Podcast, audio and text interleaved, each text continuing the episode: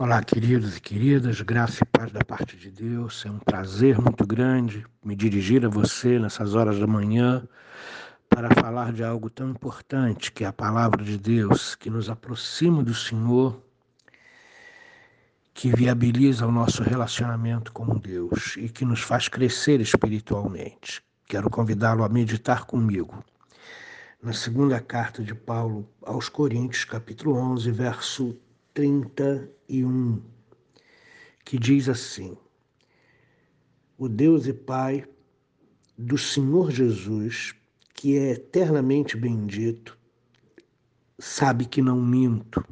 Vou repetir. O Deus e Pai de nosso Senhor Jesus, que é eternamente bendito, sabe que não minto. Uma outra tradução sugerida para esse versículo é esta: Aquele que é louvado para sempre, o Deus e Pai de nosso Senhor Jesus Cristo, sabe que não minto. Esse texto, queridos, fala para nós de uma preocupação do apóstolo Paulo com a verdade em dizer a verdade, em provar que está dizendo a verdade, que as suas palavras não são mentirosas. E isso me faz pensar no mundo que a gente está vivendo hoje, aonde a mentira tem prevalecido em tantos, tantos lugares, em tantos setores da vida a mentira se tornou tão popular e tão corrente que as pessoas já não, não levam em consideração a mentira como algo errado. Inclusive nós, os crentes, mentimos muito e precisamos extirpar a mentira da nossa vida, da nossa mente, do nosso coração. E quando vejo Paulo preocupado com a verdade, me pergunto qual é a preocupação que nós temos com a verdade? Que preço nós estamos dispostos a pagar porque falamos a verdade? A primeira parte desse versículo ela é um dito judaico típico que, mesmo nos escritos de Paulo, ocorre mais de uma vez Romanos 1, 25 e Romanos 9, 5. Essa bênção geralmente aparece na conclusão de um discurso, muitas vezes com estas palavras: Aquele que é santo, bendito seja. É um dito judaico de bênção, essa primeira parte desse versículo. A segunda parte desse versículo é uma invocação de Deus, o Pai, do nosso Senhor Jesus Cristo. São palavras solenes, pois Paulo invoca o próprio Deus como testemunha de que aquilo que ele vai escrever é verdadeiro. Ele apela a Deus a quem descreve como Pai do nosso Senhor Jesus Cristo por meio de Jesus Cristo, ele também pode chamar Deus de seu Pai. Também nós, por meio de Jesus Cristo, chamamos Deus de Pai. E com esse ditado judaico, ele chama a atenção de cristãos, tanto de origem judaica como de origem gentílica. A invocação de Deus como testemunha diz respeito à verdade das palavras que relatam como o apóstolo escapou de Damasco, nos versos 32 e 33. Não há como verificar se os adversários eh, de Paulo estavam cientes desse episódio, se eles sabiam e difamavam Paulo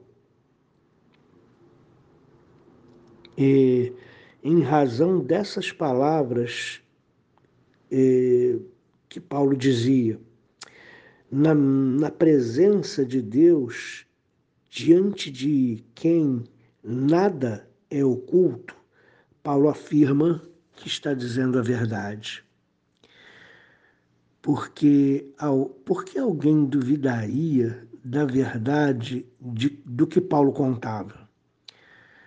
Orgulhar-se de sua fraqueza é tão ridículo que seus oponentes podem estar inclinados a pensar que ele estava falando de modo insensato ou proferindo uma inverdade. Na verdade, ninguém se gaba ou se orgulha de insucessos. Nós nos orgulhamos do que nós alcançamos, nós nos orgulhamos do que é, dos episódios vitoriosos da nossa vida, das conquistas, mas ninguém se orgulha das suas fraquezas, como Paulo está fazendo aqui.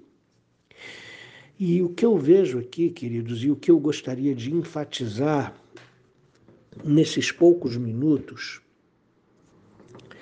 é a nossa postura em relação à verdade a verdade no mundo em que vivemos, ela foi relegada a segundo, terceiro plano. As pessoas mentem como se falassem a verdade. As pessoas não têm nenhum problema em ocultar a verdade, em falar mentiras. E a Bíblia diz que Satanás é o pai da mentira, porque nunca viveu na verdade, sempre viveu na mentira desde o princípio. Então, a gente pode deduzir dessas palavras que quem mente, principalmente quem mente como hábito, frequentemente, está realmente dando as mãos para o diabo, está dando as mãos para Satanás está sendo um instrumento nas mãos de Satanás para espalhar a mentira, para ocultar a verdade, para é, estabelecer que não é errado mentir.